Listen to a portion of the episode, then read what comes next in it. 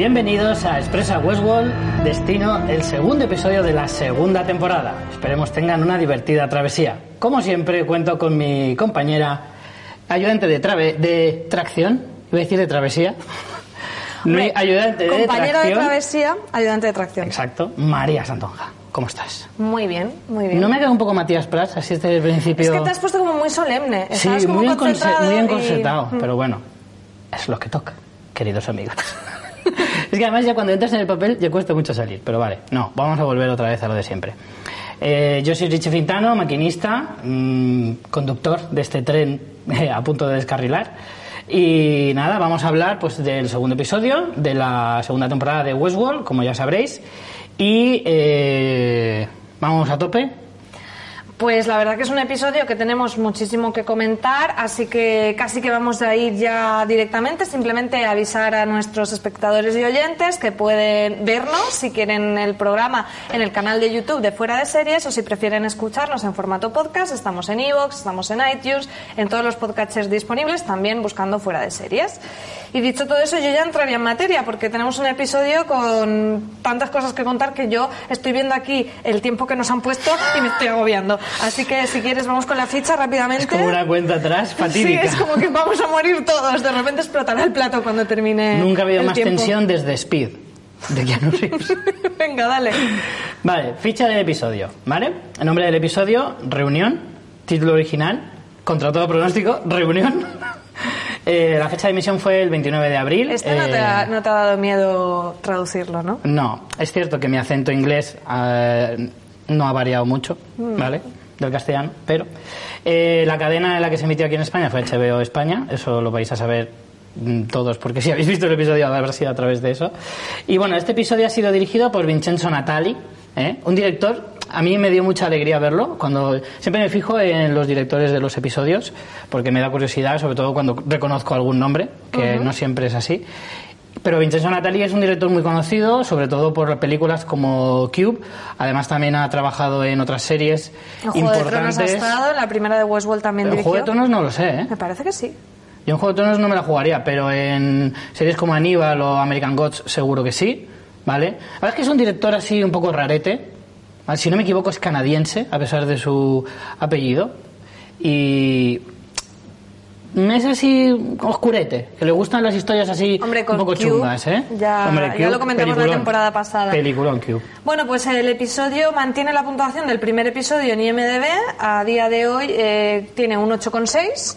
No sé, Richie, si tú estás de acuerdo con esta Sí, puntuación. ¿Qué sí, sí, me ha gustado mucho más este episodio que el Eso te anterior. voy a preguntar. ¿Mejor que el arranque, que a ti te dejó un poquito así...? Sí, ya la semana pasada ya decía que a mí el episodio me ha dejado no frío, pero que no me había encantado tanto como yo esperaba, pero sí que este segundo episodio, que hay mucho más contenido, hay mucha más trama. El primer episodio creo que era un poco para reubicarnos a todos cómo se quedó toda la historia de, la temporada anterior y en este ya entra directamente en lo que va a ser, eh, en torno a lo que va a girar toda la temporada, esta segunda temporada. Entonces sí, este episodio me ha gustado bastante más, sin duda. A mí lo que me ha gustado es que tengamos el... Bueno, por supuesto, el encuentro entre Maeve y Dolores, que creo que es algo que todos esperábamos. Sí. Quizá para mí sea lo más destacable del episodio y sobre todo encontrarnos con viejos conocidos como Lawrence, al Sí. que le teníamos bastante cariño, Logan, que...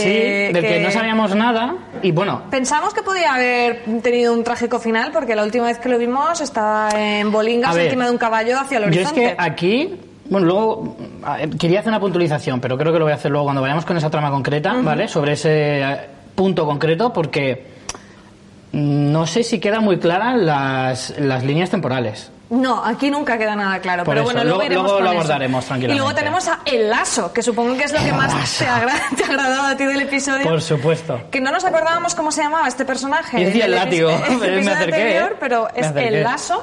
Y bueno, quizá eso es lo más destacado. Si te parece, vamos ya con las tramas. Vamos a empezar con Dolores. Dolores Abernathy, la gran protagonista de esta historia.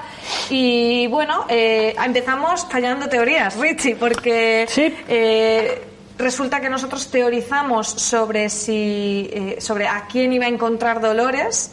¿Te acuerdas? En el sí. episodio 1 que le decía Lo recuerdo. Ángela le decía lo hemos encontrado y hablábamos de que podía ser, creo que tú dijiste Yo dije Peter, el Abernathy, padre, yo padre de dije Dolores. Bernard y no es ninguna de las dos cosas porque aquí la traducción... Podemos pudo- poner un sonido de cada vez que verifiquemos una teoría fallida. bien, o sea que ya me parece.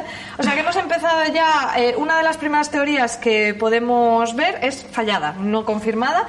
Y De todas formas, a mí me gustaría que me aclararas esto, porque yo no lo he acabado de pillar del todo. Te lo Sabéis que yo voy a otro ritmo, ¿vale? Viendo esta serie. Y yo no encontré tampoco una aseveración tan grave como la que estás haciendo respecto a que no encuentran. Porque es que en el capítulo anterior dicen concretamente que buscan a un androide. no, ahí es donde no, ahí es donde se ha equivocado. Mira, ¿Estamos seguros? eh, estamos seguros 100% porque mm, además no me he dado cuenta yo. Me lo ha pasado mi compañera Valentina Morillo de, de fuera de series. Eso hace que la teoría sea más fiable. ¿no? Exacto, lo- por, por eso lo digo y le doy crédito. Resulta que nos jugó una mala pasada la traducción. Ah, amigo. Porque en realidad en inglés dice we found it. It, o sea, ¿te acuerdas? Ah, El artículo que es vale, de vale. lugares, cosas. Entonces, por narices, no podía ser una persona, aunque nosotros Pues teorizamos entonces un montón. impugnó la teoría. No, no, no me puede contar como teoría fallida si, si aquí... No, no, no, no me parece justo. Lo siento. Impugno teoría fallada. No, ya está apuntada como teoría fallada. Entonces, en realidad, a lo que se refieren, eh, entendemos es que es a este acceso a los laboratorios de Delos, lo que encuentran. Vamos, yo lo entendí así, entendiendo que We Found It es un lugar, sería el lugar al que ¿Y no acceden y luego Teddy puede ver... El lugar al que llegan al final del episodio. Bueno, claro, jugando con las líneas temporales. Yo entendí, yo entendí que era eh, más que nada porque luego le dice Dolores a Teddy, quiero que veas la verdad. Y luego en la escena que tenemos en, en este episodio, llegan al laboratorio para ver, para que Teddy ponga cara de, oh sorpresa, mm, por, por fin me entero de lo que está pasando, que hasta el momento Teddy no, no sabía nada. Entonces, ligando las dos cosas, que se refiere a un lugar y que le dice a Teddy lo de la verdad, yo daría por confirmar esta teoría. Es que si nos ponemos aquí puntillosos no vamos a confirmar nada, también te lo digo, ¿no? Porque ya estábamos con lo de... mm, es, eh, mm, Westworld está en una isla, pero no se descarta que sea un planeta porque los planetas pueden ser islas. Jolín, Ya. si nos ponemos así... Hombre, esa teoría también ha quedado desbancada en este episodio, yo creo. Que están en otro planeta. ¿Por qué? Porque se ve el mundo real. ¿O no? ¿Cómo que no? Ahora, lo- ahora vamos. No abras tantos melones a la vez. Bueno, Eh, bueno.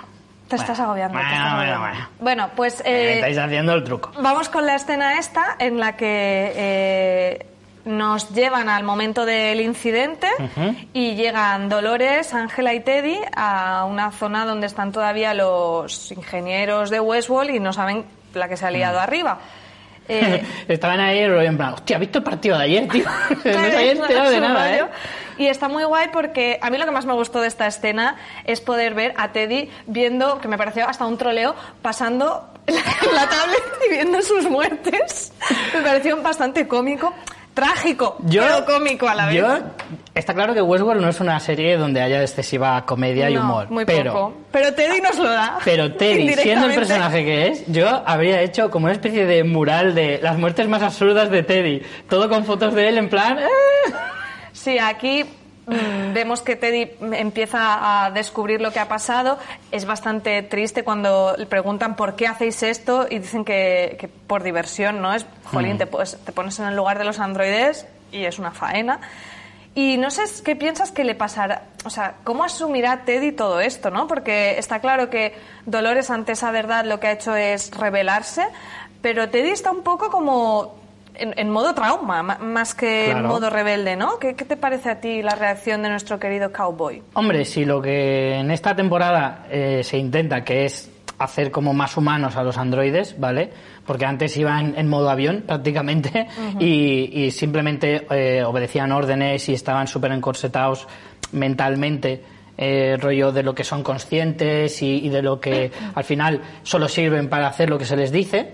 En esta temporada lo que se quiere desarrollar es pues que se pueden sentir de diversas maneras, que pueden ya una vez tienen liberada la mente, por así decirlo, que de hecho lo dice eh, Dolores, de ahora eres libre. No se refiere a que eres libre de ya puedes correr por el parque con una, con una pulsera mágica, ¿no? Es simplemente que ya eres libre mentalmente, ya no tienes eh, fronteras. Claro, pero eso ahora le, eh, le hace eso. que Teddy tenga que decidir por qué optar y no está demasiado Sí, pero claro. lo- lo a que mí me quiero parece decir- intrigante y por lo que pasará luego con, con la escena del encuentro de Dolores y Maeve. Mm.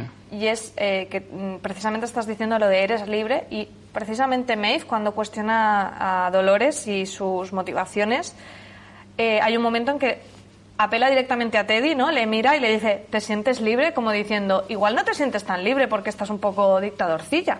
Entonces, a mí me parece que están haciendo bastante hincapié en cómo está asumiendo Teddy todo esto. También en el episodio anterior vimos cuando están viendo el horizonte y él dice lo de hemos cabalgado un montón de kilómetros y solo estamos dejando un reguero de sangre a nuestras espaldas, ¿no? O algo similar. Un poco como que poco a poco nos vayan a construir que Teddy finalmente eh, se, se enfrente a Dolores.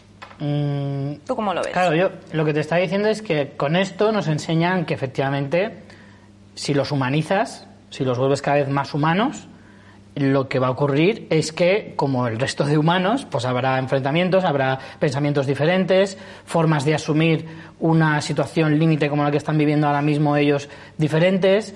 Eh, al final, este capítulo creo que de forma muy inteligente te deja entender que son completamente distintos y que una vez liberada la mente y que no tengan esas eh, barreras, pueden mm, actuar, pensar, sentirse de formas completamente distintas. Y lo que dices de Teddy con Dolores, hombre, Teddy, vamos a ver aquí una cosa bastante interesante, y es que Teddy siempre ha tenido que estar enamorado a la fuerza de Dolores. Ahora que tenga la libertad de elegir si quiere o no quiere estar enamorado de Dolores, veremos qué escoge. Es muy buen apunte el que dices de, de, de cómo se va a enfrentar a eso que le han dicho siempre que es lo que tiene que hacer, pero que a lo mejor no es así. A lo mejor no es lo que quiere, Hasta el momento claro. él sigue a Dolores porque realmente es lo que tenía que hacer, pero en el momento en que él se da cuenta de que no tiene por qué hacer eso, Mm. veremos. Me parece muy interesante y creo que, que, aparte de la coña de que no pare de morir, que me parece sí. muy divertido del personaje, creo que va, que va a tener un desarrollo interesante en esa línea, en esta Sí, temporada. porque además, si lo piensas, en algún momento de su vida tiene que salir de la free and zone. Y para salir de la no free and en la zone. free zone. Bueno, Hombre, que hay, hay sí. besitos, hay sí, cositas. pero en el fondo que, que Dolores acabe con Teddy es como. No le pega, ¿eh? no tampoco. mola, no mola nada. Entonces, realmente molaría más que Teddy le dijera: No, guapa, no me dejas tú, te dejo yo. Sí, estaría bien. Eh, luego, en esta escena del- de que pillan a, a los ingenieros y tal, eh, bueno, les hacen un interrogatorio así metiéndoles en el yogur pasteurizado este que tienen Mm, ahí. joder. Y, y bueno, lo que averiguan es que... Ya un sabemos pro- de dónde sacan el liquidillo de. Claro, todo se basa... En realidad es una fábrica de lácteos. de Gastan los- un montón de dinero en yogur, el líquido lo usan para una cosa y lo otro lo usan para torturar. Me parece buena idea. Eh, bueno, de lo que consiguen averiguar es que el protocolo de seguridad, Hmm. porque vale, a estos les ha pillado eh, por sorpresa, pero saben que existen protocolos de seguridad por si pasara algo así, y que hay un protocolo de seguridad donde en un punto en concreto se reunirán más de 800, 800 activos, 800 hombres y mujeres, para defender Westworld si pasa esto. Entonces, ¿qué pasa? Pero esos son, son de verdad, son personas, no son androides. Pues ese es otro tema, porque podemos deducir que si es para, si el protocolo es para evitar una rebelión androide, mm, no sería muy inteligente exacto. poner androides. Tienes que ser un poco lerdo. Pero yo siempre he dicho que me parece que uno de los usos más obvios que podría tener esta tecnología es el uso militar. Entonces, Sí, no está pero- mal tirado eso claro, tampoco. Pero en un mundo como este eh, es tan fácil hacer así y, y un pirateo de toda esa peña y 800 que tienes a favor, Se de te repente son en contra. 800 en contra. Claro, no sabemos, hombre, deducimos que serían personas, pero no, no está mal tirada.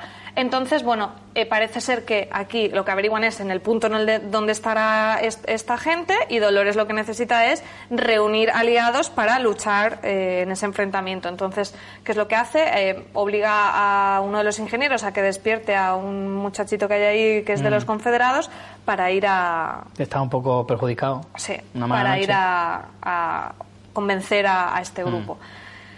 Eh, bueno, de todo esto me parece que no hay mucho más que decir, más allá de que Dolores vuelve a repetir esto de que ella conoce el propósito de Delos. Hmm. Es como, pues chica, cuéntanoslo, ¿no? Porque, no sé, te lo calles. que no sabemos exactamente qué es. A mí me da que si ella recuerda todo, ella puede estar recordando cosas que luego la vemos en momentos, eh, en otros momentos del, del, episodio la vemos en modo avión y a lo mejor hasta recuerda cosas de modo avión. Por ejemplo, la conversación Pero de... tú dices cuando está en el, en el flashback. Bueno, sí, sí, es un flashback, se supone, sí. Sí, coño, es un flashback porque sale William de joven. Sí. Ah, Correcto. necesariamente. Es este no, no, hay duda, es que ya aquí ya te explota la cabeza. Sí, exacto. Claro. A lo mejor en esa escena que ella está en modo avión, ella lleva un nivel ya de recordar las cosas que hasta puede recordar cosas como esa conversación en la que ella está presente aunque esté como medio desconectada. Claro, es que yo también pienso que Ford tiene a Dolores siempre como la number one, uh -huh. ¿vale? Entonces, podríamos pensar que Ford ya desde un inicio, ya cuando todavía era analógica, uh -huh. le pudo instalar algún chip para que fuera recordando esas cosas sin saber que los tiene ahí. ¿Sabes? Como un disco duro ahí escondido. Yo no creo porque piensa que Ford al principio no estaba a favor de, de, de que los androides se desarrollaran pues ese punto. Arnold sí. Mira tú. Bueno, no sé. Eh, también otro tema, a mí me hace gracia porque dice, Dolores dice que sabe los propósitos de Delos, pero nosotros como espectadores no tenemos por qué creernos eso 100%. Ella puede creer que lo sabe, claro pero eso no. significa que lo sepa Que de verdad. acierte, claro. Claro, entonces Claro, ahí tenemos eh, el giro del giro. Y luego tenemos que ya comentar la escena del encuentro de Maeve y Dolores, que para mí es de lo más guay de, de la... Si ponlas ahí enfrentadas cara a cara. Además... No sé si a ti que te encanta Sizemore, no sé si te fijaste que va Sí. Dolores con Teddy y luego va Maeve con Con Hec- Sizemore. no, va con Héctor Escatón. Claro. Eh, pero eh, luego de shh, fondo, Un momento. Héctor Escatón, que ha recuperado su vestuario. Hombre, Un aplauso para Huelgo, por, o sea, gracias. tú te fijaste ya que su fue lo primero. reglamentario Con su y todo. pedazo de chaqueta, su escopetón detrás, como debe ser. Como debe ser. Y luego el que, eh, si queremos enfrentar un vestuario muy guay con un horrible, es el que Sizemore de fondo va Rollo Sancho Panza. cogiendo un burro, que el plano dura poco, pero si, si no os fijasteis, mm, volver a ver el episodio y mirar el momento Sizemore con el sombrerito de paja, porque es que no tiene desperdicio. Y bueno, de ese diálogo a mí me encantó, porque tenemos ahí a Dolores y a Maeve, en el que mm, Dolores es como todos tenéis que uniros a mi causa y hay una lucha y tal, y Maeve le dice, bueno, igual tu manera no es la única, ¿no? Hmm. Y le vacila un poco diciendo, si vas en, en- en diciendo que defiendes la libertad, nos dejarás pasar libremente por aquí, como diciendo, no Claro. me... eh, el- Que me vas a obligar a hacer lo que tú quieras. Ya, ya. Y a mí me encantó, porque además yo estoy muy de acuerdo con Maeve. Dolores está, se está viniendo un poquito arriba. Un poquito sí, un poquito sí. Eso, en cuanto le quitas el vestido azul y se pone de vaquera, ya se cree aquí Don Quijote. Eh, como tiene a, a Sancho Panza del otro grupo. Eh, sí, por un lado, es verdad que, que lo que le plantea Maeve está bien porque también es como darle un girito de decir, a ver, aquí no es eh, todos a una y, y ya está, sin ninguna razón. No, en el fondo tiene que haber un poco de, de concienciación y si ella quiere ser una libertaria de verdad, eh, tiene que ser un poco o sea, si lo que está defendiendo es la, la libertad de los androides, tienen que los androides también elegir libremente, porque si los obliga, en realidad está haciendo lo mismo que el resto. Claro. Entonces, eh, que la crueldad eh, se le vea a Dolores para con los eh, eh, adversarios, que son los humanos, se entiende. Pero que tengas crueldad con los androides no tendría sentido ninguno.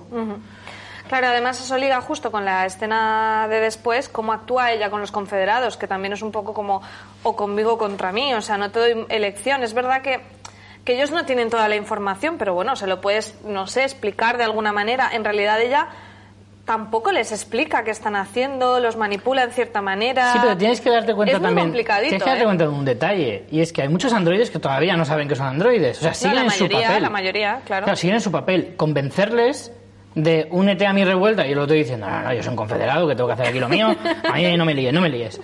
Y lo más es que además, si lo piensas, ellos ni saben de lo que le están hablando.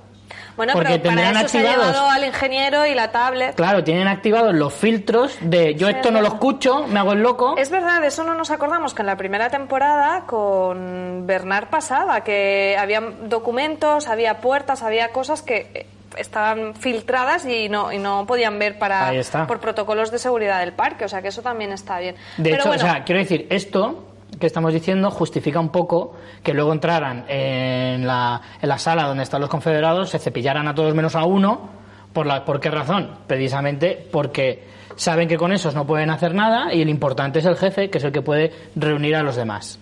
Y por eso se cargan pues, a unos poquitos. pero luego los reviven porque les interesa tener soldados. O sea que Mm. Claro. bueno. Pero también tienes la ventaja esa de que te los puedes cepillar y luego que se levanten otra vez. Claro, por eso se ha llevado el ingeniero de turné. Claro. aquí. Pero bueno, yo aquí, eh, si nos ponemos en plan teóricos, yo digo que va a haber un, un- una guerra, ¿Vas una a, civil war. ¿Vas a lanzar una...? Sí, voy a lanzar una. Es que va a haber una civil war de androides y por un lado van a estar los que vayan con Maeve y, con, y por otro lado el grupo de Dolores. ¿Tú crees? Yo es que creo que Maeve no está para esas chorradas. ¿Sabes? O sea, Maeve Ya, no se va a poner a reclutar un No, ejército no para luchar contra Dolores. A lo mejor hay gente que se une a ella. A diferencia de Dolores, que sí que está reclutando. No sé, pero que haya ahí un pique, eso está claro. Y Hombre, sí que me podría creer que a lo mejor Héctor puede reunir a su banda y sean un huevo, o pueda, yo que sé, convencer a uno que sea el líder de un grupo gordo y solo con convencer a ese ya tiene a todos los demás de su lado. Eso podría ser. Bueno, entonces Richie, ¿tú eres Team Maeve o eres Team Dolores? Hombre, es que en el Team Maeve está Héctor. O sea, eres, eres Team Maeve pero por extensión, ¿no? En realidad. Soy Team Héctor en realidad, Ah, así vale. que Maeve se lleva esa suerte. No, además me gusta más el personaje de Maeve que el de Dolores. Por cierto, que podemos decirles a nuestros oyentes y espectadores que nos manden en Twitter si son Team Maeve o Team Dolores Claro. en esta disputa, que yo creo que así va a ser gracioso y lo comentamos en el próximo programa. Bueno, vamos ya con la, con la trama de nuestro querido hombre de negro, nuestro querido William, eh, que además se ha encontrado con un viejo amigo, con Lawrence, este Ujú. personaje no sé, un poco estrambótico, por decirlo de alguna manera, que también tiene ese punto Teddy, que siempre está a punto de morir, ¿no? Sí, y siempre lo sí, salvan. sí. ¿Te acuerdas que en la primera temporada era muy divertido porque estaban a punto de ahorcarlo y de dispararle y iba con los ojos vendados y entonces oía tiros pero no le disparaban a él y ponía caras así? y era muy gracioso. Y esta vez eh, lo tenemos también a punto de que un hormiguero le devore la cara y, Sí, y que llega su está- querido amigo William Está muy guay el diálogo ese porque es como muy gráfico, ¿no? Dice, tenemos una teoría, ¿las hormigas comen de dentro hacia afuera o de fuera Ay, hacia adentro? Y eso me parece, en plan, hablándolo con él delante, me parece súper súper genial. Y luego aparece, pues, como siempre, el hombre de negro, con sus apariciones estelares, Mm. y salva a su gran colega Lawrence. Que mola siempre tener, aunque ahora la trama principal sea el tema de la revolución, está muy bien que, que al final en el parque, mucho, como decíamos, ¿no? Hay muchos androides que no se han enterado de lo que está pasando, la vida sigue y sigue habiendo esas pequeñas tramas de western por ahí en medio que le dan un poco de, de- de esa esencia de Westworld de la primera temporada que a mí me preocupaba Sí. que se perdiera y, y siempre con el hombre de negro pues te da mucha vidilla. Eh, bueno, mm, el hombre de negro se lleva a Lorenz a una cantina y aquí hay un punto importante y es que él coge un botiquín y se cura. El hombre Sí. de negro las heridas, bueno, primero le hieren, que eso es el primer punto. Y luego se cura Pero ya estaba herido del capítulo anterior. Sí, pero yo creo que aquí son como disparos recientes o rozaduras que le hacen las balas o no sé. Y entonces el rollo con un soplete se arregla. Aquí se abren muchas Ah, especulaciones. sí, sí, sí, sí, me acuerdo de ese punto. Por un lado hay gente que dice, bueno, pues, pues entonces es un androide porque las balas funcionan. No necesariamente, porque de hecho dijimos que eh, ahora en el parque el cambio que hizo Ford, y por eso William estaba muy contento, es que el juego era de verdad, porque se habían igualado las... eh, un Sí, poco sí, lo- que lo- las armas los- ya hacían daño a todos. Exactamente. Sí, sí, que ya sabíamos que la temporada pasada hicieron mucho hincapié en decir que no podían herir a los eh, invitados, lógicamente. Claro, pero ahora ya sí. O sea, que esto no tiene por qué decirnos que sea un androide Claro. William, que lo puede ser, ¿eh? Pero digo que esto no es motivo suficiente para que Qué sea... pajarines en la serie ahí jugando al despiste. Pero es que te meten otra, y es que vemos que se cura con un soplete, igual que hemos visto, por ejemplo, en el primer episodio, que Maeve curaba a Héctor en el pecho, ¿te acuerdas? Sí, Pero sí. claro, esto tampoco te dice nada, porque... pff, Claro, la tecnología a lo mejor ha avanzado futuro tanto. a lo mejor es una prótesis Sí, sí, o yo qué sé qué. O sea que yo cuando lo vi fue como... También un momento de, espera, espera, espera, ¿qué me quieren decir con esto? Y luego yo misma me autodesmentí las teorías. Yo, de hecho, sí que me creería mucho más que el brazo es una prótesis de un androide, pero, el pero él es un humano. De un androide es una prótesis Porque de médica hecho, o lo que fuera. de hecho, el, en el capítulo, o sea, en, en el último episodio, cuando le hieren, él apenas reacciona. Ya sé que eres muy duro, Ed Harris, pero al menos un ¡ay! puedes soltar, ¿vale? Y de hecho va caminando un poco con el caballo, por un lado para otro, sin ningún problema, y no, y, y no hace ni el más mínimo gesto de ¡ay, cómo me pica! A ver, yo creo que Ed Harris es muy duro, pero también, a lo mejor, poniéndonos Todos un hemos poco- visto La Roca, ¿vale? Exacto. poniéndonos a teorizar, pues igual te ponen un brazo cibernético y te ponen que tengas sensibilidad suficiente, pero, Claro. pero no dolor o algo así, Hombre, ¿sabes? claro. Ya puestos. Hombre, sería una putada que te ponen un brazo de mentira y sientes el dolor y te disparan. Es como, tío, no hace falta. Y más si tú vas a estar todo el día en Westworld, que también es pensarlo. Eh, luego en esta conversación está muy interesante porque hablan de nuevamente lo que va a ser, yo creo, el tema recurrente en esta temporada, que es cuál es el verdadero propósito de Delos, ¿no? Sí. Y aquí, eh, si te parece, vamos a leer una frase que dice explícitamente el hombre de negro en este diálogo con Lawrence, que yo no sé si Lawrence se entera muy bien de lo que le dice, me parece a mí que no. Yo creo que no. Yo creo que se queda en plan, ajá, ajá. No sé de qué me habla. Le dice eh, que Westworld era un lugar, un lugar oculto a los ojos de Dios, un lugar en el que pecar en paz.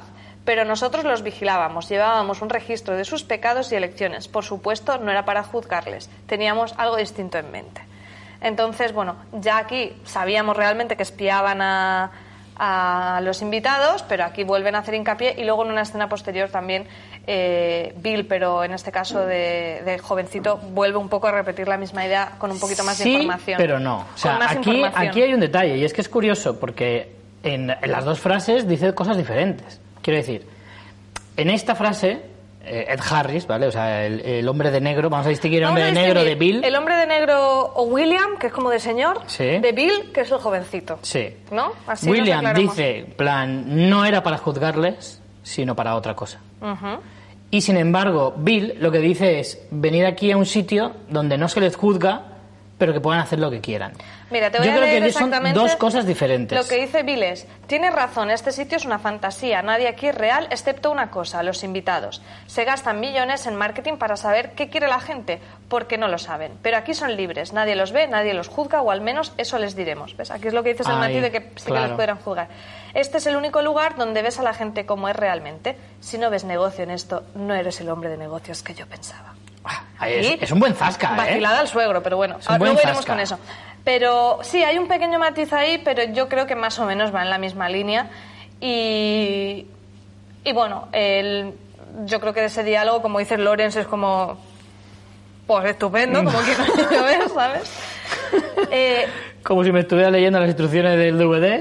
y luego ya de aquí eh, se van a Paria, o como se diga el pueblo este. Paria. Paria. En inglés es pariah, supongo, pero en, eh, bueno, doblada Creo es que me la he jugado paria. un poco la pronunciación. Paria. Eh, que aquí me pierdo un poco de las... No sé tú si tienes mm, entendiste algo o la teoría de por qué van allí, eh, con qué fin. Parece que también es para reclutar a gente. Yo sí tengo Pero- una. Vamos, tal y como yo lo entendí, eh, hay un momento en el que él le explica a Lorenz, eh, o sea, el hombre de negro le explica a Lorenz que necesitan eh, pasar por un determinado lugar. Y entonces Lorenz le dice: por ahí tú solo no pasas, porque por ahí hay peña, no recuerdo quién dice exactamente, pero dice: hay gente que no te va a dejar pasar, como que es su territorio. Entonces lo que necesitan A lo es. mejor es la tribu gente. esta que Sí, hemos los de la Nación Fantasma, ¿no? Se Fantasma, llamaban o algo así.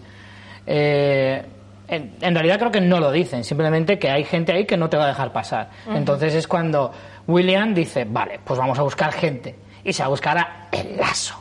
Esto. ¿Qué pasa? Que el lazo, interpretado por el magnífico eh, Giancarlo Expósito, para Sí. el que no lo recuerde, es eh, Gus Fringe en, en Breaking Bad. Maravilloso, maravilloso cuando levanta el sombrero y se le ve la cara y ¡Ah!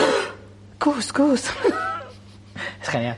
O sea, Pero- a ti te fliparía, porque recuperar a este personaje que te encantaba con Hombre. encima al señor Hombre, Gus Fringe, ¿no? por supuesto, por supuesto. Combinación mortal. Ha sido una Aparte que maravilla. es muy rollo sombrerito también, ¿no? Porque Sí. está así, se levanta la mirada. La luego, ¿Por qué ocurre lo que ocurre? Le hace eh, toda la jugada Ford, porque en realidad lo que le viene a decir el, el lazo, le dice, te creías que venías aquí a reclutarnos, pero no. Esto lo vas a hacer tú solo, bonito. De hecho, tengo la frase que dice, este juego está hecho para ti, William, pero debes jugarlo solo. Te veo en el Valle de Allende. Sí, que viene a ser más o menos lo que le dijo el robot Pensaba cara que desmontable. decir, pero que viene a ser más o menos, mira, que te jodas. Sí. Es un poco... Básicamente es, búscate la vida, es colega. más bonito, pero es un poco apáñatela. Sí, correcto. Que bueno, que más o menos es lo que le dice el niño cara desmontable de, Sí, del capítulo anterior. Que viene a decir, esto lo vas a jugar tú solo, no te busques atajos, no te busques trucos, no. Tienes Claro. que ir por donde yo te diga. Que es más o menos, porque de hecho hasta, hasta el, el- el hombre de negro suelta un me cago en el puñetero Robert. Es verdad, Y lo- Loren lo le dice. ¿quién es ese Robert del que tanto hablas?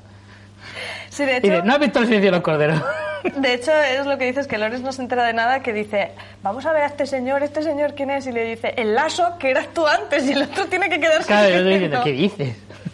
Porque recordemos que... Si yo era eh, pescadero de joven. El androide de Lawrence en este tiempo presente, en el tiempo pasado, que lo vimos en la primera temporada con Bill y Logan, era el lazo. Sabéis que a veces cambian los androides de personaje. También vimos como a Peter Abernathy lo cambiaron por el Sí. señor de la taberna, o y no Maeve, recuerdo. de- antes de ser la medium, de, uy, la medium, La la, la madame La madame. del salón era era pues una granjera Exacto. simplemente, o sea que eso sí que, que más o menos lo, lo dominamos. Así Bueno. que bueno, al final se te queda una escena con la cara del pobre Harry diciendo, la madre que parió al Anthony que ya me la ha jugado otra vez, ¿no? Pero es, la verdad que la escena es brutal.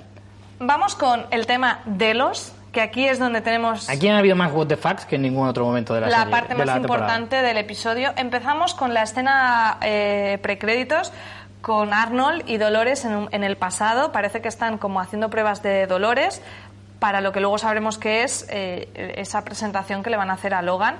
eh, en lo que parece ser el mundo de los humanos. Y yo digo parece ser porque aquí ya vienen las teorías, ¿no? Y es que Dolores ya nos ha dicho que ella ha estado en el mundo de los humanos, pero puede ser lo que ella cree y no necesariamente ser el mundo de los humanos, porque esto podría ser otro parque, podría ser Future World, por ejemplo. Hmm. ¿Cómo te quedas? Future World, ¿eh? Future World podría ser. Creo que ya lo hablamos la semana pasada de que nos estábamos yendo mucho a, a momentos históricos así antiguos y no necesariamente tenían que ser eso. Podrían ser, podríamos habernos planteado eh, una ciencia ficción Para así los parques, o sí, o futuros eh, posibles. A ver, esa teoría podría valer, pero no entendería entonces toda la parafernalia que montan alrededor de, de Dolores. Quiero decir, la conversación de Bill con el suegro delante de ella o cerca, eh, la, el- la movida, o sea, que se drogue eh, Logan delante de ella, todo eso en realidad dentro de un parque no le vería tanto sentido. Bueno, a ver, no lo entiendas como un parque, sino que no es el mundo real. A lo mejor en ese momento no es un parque, son unas instalaciones.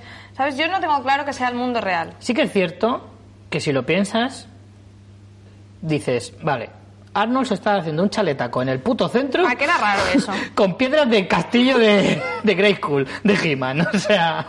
dice, Esta será la habitación del niño. ¿Pero qué habitación? Si no puede colgar ni un póster ni nada. Todo es a a ladrillacos, unos ladrillacos así, Aparte, de piedra. Todo como muy intrigante, eso que parece ¿O sea, vivir en una catedral? Un laberinto, o sea, tiene un Sí, punto sí. raro. Yo eh, sospeché de eso por lo que dices, porque a mí Y eso en el centro. no sé cómo estará el tema de, la, de la especulación inmobiliaria eh, en este futuro, pero me pareció raro. Y luego por una frase que dice Arnold, que dice, mi mujer está en el otro parque. Y dices, ¿cómo el otro? El otro es porque este es uno, ¿no? Hmm. A Yo mí es que lo del otro parque no lo pillé. Esa frase, que a lo O sea, no lo mejor me la ha jugado también eh, los subtítulos, pero mm, dice el otro parque y a mí me, mm, me explotó un poco la cabeza ahí con lo del otro parque. Porque si hay un otro, es que hay un este. Hombre, lo que sí es seguro es que si hay una mujer de Arnold, es que sí es el pasado seguro. Bueno, Que en el pasado le pusieron este el niño de Charlie, pero sí. A ver, es que Sí, pero bueno. Tampoco hay que volverse loco. Yo creo que sí que aquí el- la cronología me parece bastante clara, que es el- los inicios de, de Westworld, eh, que es como ellos consiguen que Delos entre como compañía. O sea, es que si nos ponemos a cuestionárnoslo todo, yo sí que me creo eso bastante, pero uf, te- te pueden dar mil vueltas con el tema. Mm. Y luego también, eh, curiosamente, en la escena que está Bern, eh, Bernard, iba a decir, Arnold con Dolores, vemos de fondo a Ford. Y le dice además una frase bastante significativa que es como no te encariñes con... Qué truqui no- de no, no sacar la cara de Ford, ¿eh? Mm. Ya lo han hecho más veces también. Sí.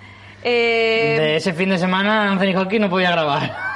Bueno, aparte porque lo hacen también rejuvenecido con, Sí, el, sí. con el tema este. Eh, bueno, luego vamos a lo que es para mí el gran descubrimiento del episodio y es que ya conocemos por fin a la familia Delos y Fua, es que... Ahí sí que me dio un jamacuco, ¿eh? A ver, realmente yo me lo esperaba. Yo creo que además esto lo llegamos a decir la temporada pasada, que tenía toda la pinta de que ellos eran los inversores y que William estaba por ahí metido en el ajo. Eh, Hombre, es pero que bueno, Delos, por fin se Delos no confirma. parece un apellido americano típico. Entonces, claro, cuando yo Delos, yo pensaba que eran unas siglas de algo. Ya. Bueno, pero a James Delos en la web, si tú entrabas en Delos Corporation, que sabes que hacen webs aquí para el tema del Sí. transmedia HBO, ya veías a- al señor James Delos ahí en la, en la fotillo. O sea que Mm. yo a este lo tenía ubicado.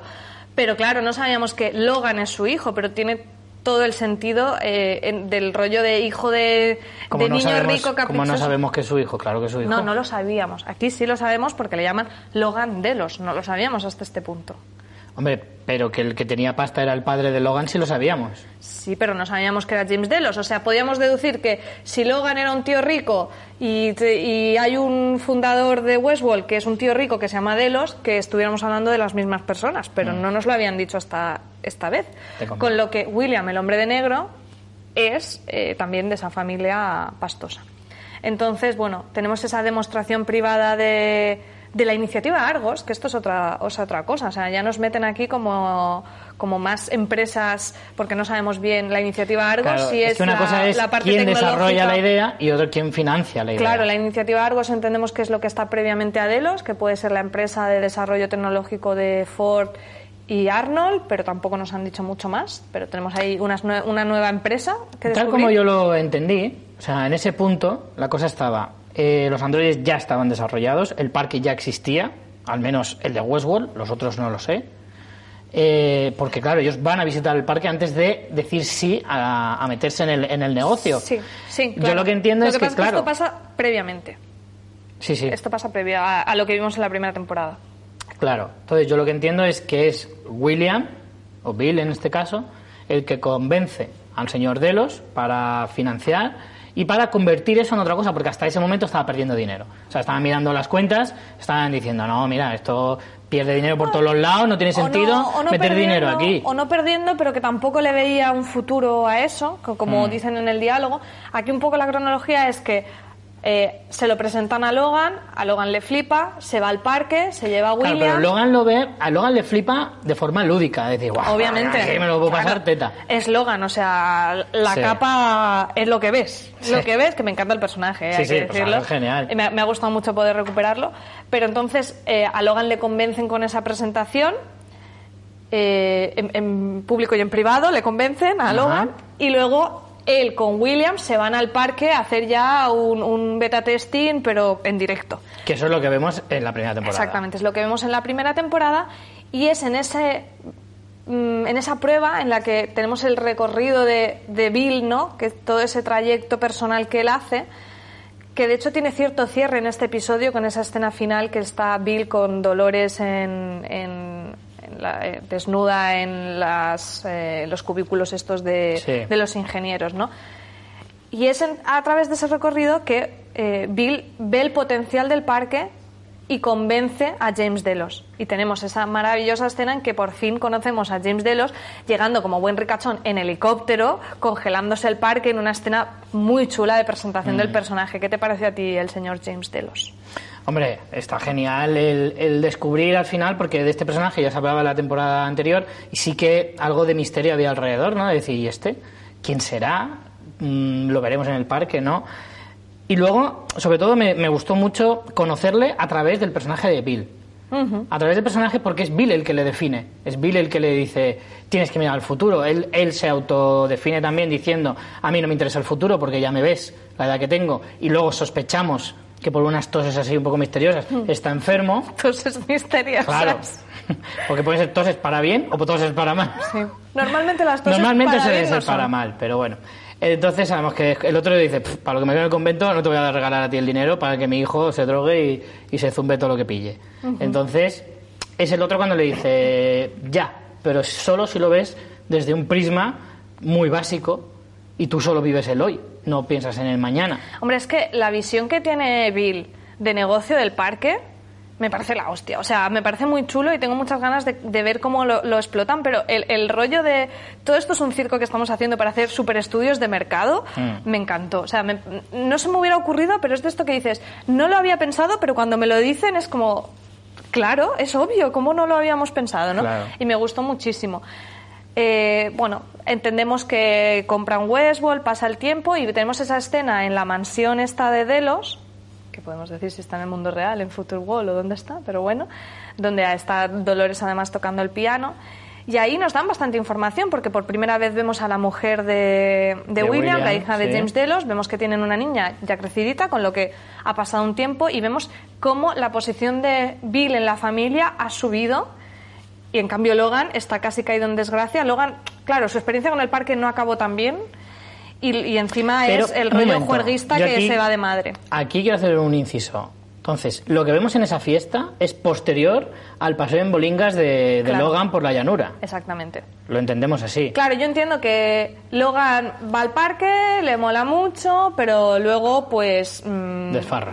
Claro, no, no le gusta tanto y con el paso de los años Bill eh, se convierte como en el, el hijo que nunca tuvo James Delos, ¿no? El, Claro. el de confianza, mientras que Logan cada vez más es la oveja negra. De hecho, es significativo que lo veamos allí, alejado de la fiesta, drogándose algún tipo de droga del futuro guay y totalmente apartado de eso y que de hecho la fiesta que estamos viendo no es una fiesta cualquiera, sino que es la jubilación de James Delos y creo que esto tampoco lo subtitulaban bien, pero eh, él dice algo así como, bueno, esto no es una, como un retiro, Sí. sino una, una coronación, y no mía. sí, sí. Como diciendo... Están aquí- haciendo la fiesta más por ti que por mí. Exacto, como que... Tú va- que entras y yo que salgo. Claro, no te lo dicen explícitamente, pero como ves a Logan y como ves a Bill, Mm. en la relación de la familia, lo que estás viendo, más sumado a las toses misteriosas, que dice, igual a James Delos le, le quedan cuatro peladas, lo que, lo que entiendes es que al final William se ha quedado como líder de, ese- de esa empresa. Hmm. No es explícito, pero yo creo que es bastante... Sí, todo Obvio. apunta a que, a que es todo eso, efectivamente, porque, claro, no entiendes tampoco que Logan esté Vaya a heredar nada de tan eso. hundido y, claro, también pensáis, este no va a heredar ni las tomateras, o sea, está claro. Eh, entonces, eh, todo encaja y todo parece indicar que, que sí, que va hacia todo eso, a que, a que luego, pues, de hecho, no sé si llegaremos a ver a Logan de mayor. Porque eso, es otra incógnita que hay. Yo- porque hemos visto a William de mayor como el hombre Al de negro, ritmo que pero. va, yo creo que murió James Delos y luego murió Logan, porque... Pues a lo mejor no, ¿eh? Es que eso sería un buen giro. También, Que apareciera de repente Logan en la actualidad. Ay, que, lo que fuera también un actor así de renombre que molara. Mm, Estaría muy hombre, guay. Estaría guay. Hombre, lo que tiene pinta es eso, que, que al final Logan, entre que lo fueran dejando de lado, que Bill, que no le caía muy bien, va cogiendo posición, y encima que él no está nada de acuerdo con invertir en Westworld finalmente, porque de hecho dice una frase muy chula que dice... eh, que le dice a Dolores, ¿quieres saber qué celebran ahí? El sonido de los necios jugueteando mientras toda su puta especie empieza a arder. ¿Y sabes cuál es la parte más graciosa? Que ellos han encendido la mecha. O sea, tiene ahí el momento premonición un poco de lo que va a pasar. La premonición del, del, del drogadicto. Sí, un poco. Entonces, bueno, a mí toda esta parte me encantó y me, me pareció muy interesante cómo se ha ido dosificando la información de la familia Delos Mm. y que sí que te habían dado muchísimas pistas, pero, pero que está muy bien construido. Mm. Bueno, dejamos el tema Delos, si te parece, pues ya un poco más hay que decir. Vamos con, volvemos otra vez con William, pero ya eh, en otro momento, ¿vale? En el que, bueno, lo estabas mencionando antes, ¿no? Era Bill con, con eh, Dolores, desnuda. Mm, esto, claro, lo ubicamos un poco, lo ubicaríamos antes o después de la fiesta, porque podría pasar en cualquier otro momento, en cualquier de esos dos momentos. No sé si es antes o después de la fiesta, desde luego es después del viaje de Bill Sí, sí, en claro. Westworld en la primera ¿cómo me temporada. pude enamorar de ti, no? Claro, o sea, es un poco es un poco como si dijéramos el punto de inflexión de ya no es Bill, es William el hombre de negro, ¿no? Un poco Mm. esa separación y ese cambio de intenciones. Entonces, ¿tú crees que Dolores recuerda todo eso? ¿Todas Yo- esas conversaciones? Yo creo que sí. Y lo creo porque eh, el cliffhanger que tenemos al final te lo dan varias escenas. Una es eh, de, de William con Lawrence diciendo que van a ir a un sitio que lo construyó él, que nadie más sabe de su existencia y que es el mayor error que ha hecho porque se va, Sí. se va a ligar, básicamente. Y a la vez Dolores dice eh, la frase el- cuando está con Teddy que están como yendo al, al pueblo donde está el coronel de los confederados o algo así. eh, le dice también una frase que es tipo mm, este lugar no es un lugar es un arma y me tuvo el gran error de enseñármelo un viejo amigo entonces claro te ponen eso consecutivamente me parecería muy engañoso que nos estuvieran refiriendo a lo mismo y cuando ves el plano parecen como unas excavadoras y hay como agua, que es que inevitablemente te hace pensar en el lago ese que hemos visto, que, hombre, un arma parece, ya que había un montón de peña ahí muerta. Y, y también es verdad que el lago, cuando está la gente de, de Delos, de la organización, ellos no saben de esa existencia, con lo que cuadraría con lo que dice William de que mm, la gente no lo conocía. De hecho, hay Ahora, un... ¿cómo funciona un lago como arma y todo eso? Es lo que no tenemos ni idea, pero Es que yo a lo creo que... el arma no es el lago. Claro, No será es el algo que agua. hay abajo Claro. o yo qué sé. La cuestión es, hay un diálogo que hemos pasado un poco por alto también, que es eh, que el hombre de negro se lo dice a Lawrence. Cuando le pregunta eh, quién es Robert, le pregunta algo así como, ¿qué es? ¿El creador de todo esto? Le dijo, no, el creador fui yo. Y si fue el mayor error de mi vida, o algo así, ¿no? Dice algo parecido. Pero no sé si se Que refiere a todo Westworld o a esa parte en concreto o a qué. Eso es lo que Yo no me creo queda que se refiere más a esa parte en concreto. Y Mm, de yo hecho, sí, yo- creo que William se dirige a ese punto también. O sea, que veremos a Dolores encontrarse con William ahí, o sea, con el hombre de negro, quiero decir. Bueno, si, si están, o sea, si se espera, si coinciden temporalmente ahí, que no lo sabemos. En teoría sí, porque lo que está sucediendo. O sea, lo Pero que no sabemos- estamos viendo del hombre de negro y Dolores ahora mismo sí que coinciden en ya, el tiempo. pero no sabemos eso en el parque, lo lejos que está, mm, cuánto hace que está allí Dolores, si se ha ido, si pasaba a Hombre, saludar. si la idea es No que, eh, digamos, que el hombre de negro está yendo hacia la salida del parque, entendemos. O no. Sí, Eso él lo- lo ha- estás entendiendo tú. Él lo ha. Joder, está- ha hablado de que, de que quiere ir hacia la frontera del parque, hacia, hacia el punto más lejano del parque, que es precisamente eh, por eso que no puede ir solo porque está defendido. Pero hablan Y- de un, algo que es un y poco Dolores metafórico. De lo que hablan es del Valle de Allende y de todo eso que puede ser metafórico. Es que es muy rollo la, la puerta, el juego, el laberinto. Yo creo que va un poco No por ahí la idea de decir eso, de, de que van hacia el mismo punto. O sea, la única forma de salir del parque en realidad es esa, creo yo. Bueno, eh, uf, Bueno, ¿tienes alguna teoría sobre ese arma? no, la verdad que con eso voy muy perdida. Yo ¿Tú sí? No. a ver si me sorprendías, pero la verdad es que mm, cuando veía, de- no, es un arma, o sea, me hubiera esperado cualquier cosa de es un lugar, es una persona, eh, es un coche, no lo sé, pero que diga es un arma, yo digo, ¿un arma? ¿Cómo va a ser un arma? Porque además es que yo hubiera pensado muchas formas de utilizar a los androides, usarlos como armas sería usarlos como soldados, pero más allá de eso, y no le veo tanto misterio poner eso, pero decir que es un arma, te encuentras ahí cuatro grúas gigantescas Ya. y demás, y como no hagas un transformer, Hombre, las, las grúas, a ver, espérate un momento, las grúas son el plano que vemos que ven, o sea, es el contraplano de Teddy y Dolores mirando. sí. ¿Por qué? No, porque estoy pensando que eso temporalmente sucede antes de cuando han pasado las dos semanas desde el incidente Sí. y lo ve Bernardo, o sea que podrían estar haciendo el lago, que se hace muy rápido el lago, por lo visto, en dos semanas. Sí, pero necesitas grúas para un lago. Hombre, para perforar lo que haya, para que salga el agua que estará abajo. Pero, No lo sé, mira, ¿Un esto- lago como arma me parece un poco Sí. chungo, Vamos ¿eh? a pasar de esto. Eh, vamos, si te parece, con el personaje de la semana, aunque el tuyo me parece que es muy obvio. Está ¿A quién eliges esta semana?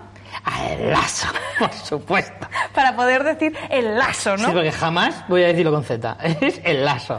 Hombre, la verdad que, que ese cameíto de. Buah, es brutal. Yo espero que salga más, porque solo para, para dos minutos de, de plano me parece, joder. Yo tengo que elegir a Maeve porque me gusta mucho cómo le planta cara a Dolores. Eh, tengo muchas ganas de ver todo lo que pasa con ella y aunque su escena es muy corta y quizá no es tan relevante en cuanto a descubrimientos de la trama, me parece que está apuntando bastante el fondo de los personajes, ese lado oscuro que estamos viendo en Dolores.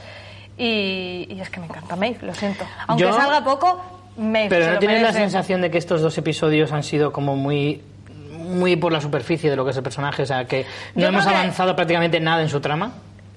En, en su fondo, no. Yo, de hecho, es que la hemos visto muy poco, tanto en el 1 como en el 2, y espero que en el 3 eh, veamos más de Maeve, porque sea, hemos tenido mucho de. Dolores, también Porque de es que, William. de hecho, su trama, si solo se basa en ir a buscar a su hija, es como muy pobre. O sea, tienes que darme un poquito más de Maeve. Por eso va a ponerse contra Dolores, ya lo verás. Hmm. Bueno, vamos con las teorías. eh, recopilaremos todas las que hemos dicho en este episodio. No sé si te queda alguna por decir. Yo de momento creo que este episodio no he lanzado ninguna, porque lo del arma me tiene ahí un poco... Algunas sí. Bueno, yo lo repasaré, ¿eh? yo repaso el audio y luego apunto todo lo que hemos Vale, dicho, vale, ¿vale? Pero eh, vamos a ver el gráfico de cómo van nuestras teorías y vamos por Yo ahora- impugno este, este Vale, gráfico, no, lo ¿eh? siento. Lo impugno totalmente. Hemos hecho cinco teorías del primer episodio, de las cuales eh, cuatro todavía están sin confirmar y una se ha desmentido, que le hemos fallado las dos. Los dos, eh, ninguno de lo- no dijimos lo mismo. Tú dijiste efectivamente que Dolores buscaba a Peter Abernathy y yo decía que buscaba a Bernard y al final buscaba un sitio, o sea que fail total, absoluto y nos estrenamos con este gráfico cagándola, Rich. Yo sigo diciendo que no me parece justo, pero bueno, ahí lo dejo. Veremos la semana que viene si en el episodio 3 eh, se confirma alguna de las... Bueno, esto vamos, sabéis que vamos acumulando los del episodio 1, del 2, vamos llevando el recuento y veremos si en, la, en el próximo episodio podemos confirmar o desmentir más teorías. Y por último, como sabéis, recopilamos vuestros comentarios que nos mandáis en Twitter de, de, de lo que os ha parecido el episodio y hemos escogido unos cuantos para leerlos. Tenemos, por ejemplo, a El oso y la doncella, que nos dice, yo soy como Richie Fintano, hasta que María Santonja no me explica el capítulo, no me entero de la mitad de cosas. Muy bien. Eh... ¿No, no, quieres decir nada? No, porque seguro que la ha escrito Miquel, que es amigo nuestro, y yo confío mucho en Miquel, y seguro que pilla más que yo, que es un tío con cabeza. Eh, Lidia nos escribía en Twitter también y decía, bueno, no estoy entendiendo nada, pero siento que se viene un plot twist. Un plot twist es un giro de guion, en inglés. Ah. Es que Rich el inglés. Joder, Lidia, tía, no me pongas esas palabrejas. tipo, eh, estamos en el año 2150 y la mayoría de la población ha desaparecido o algo. Pues esto sería aquí super crossover de series, ¿no? En plan, yo qué sé, de, de estas de leftovers, sí. con, no sé. Pues oye, es que te puedes esperar cualquier cosa. Ya sabes que Jonathan Nolan y Lisa Joy han dicho que hemos visto solo un 10% de lo que hay, o sea que es que aquí va... Esto va a ser el nuevo Perdidos, está claro que va a haber giros sí. loquísimos, o sea que esto yo no lo descarto. Ellos también han, han dicho ya que tienen material para cinco temporadas por lo menos, así que... Madre mía. Estamos rascando la superficie todavía. Mejor para nosotros. Gorka González nos dice personajes ya construidos, los actores más integrados con ellos, cuatro líneas narrativas, hasta seis parques temáticos nuevos y un Nolan desmelenado. ¿Qué más se puede pedir? Westworld opositará seguro a mejor serie del año. Vale, y para terminar, Camila eh, nos escribía también, les tengo esta pregunta. ¿Qué opinan acerca del personaje de Elsie? Nos acordamos del personaje de Elsie, ¿no? Elsie era, esta... era la, la ingen... Bueno, no era ingeniera, era un cargo superior, era de, sí. del departamento de comportamiento, era la segunda de, de, Bernard en sí, la primera que temporada. fue técnicamente asesinada, ¿no? De hecho, por el propio Bernard se entendió. Sí. Bueno, dice, ¿creen que de verdad está muerta o escondida en algún lugar del parque? Yo me inclino eh, a la segunda, pero nunca se sabe. Ella es uno de mis personajes favoritos.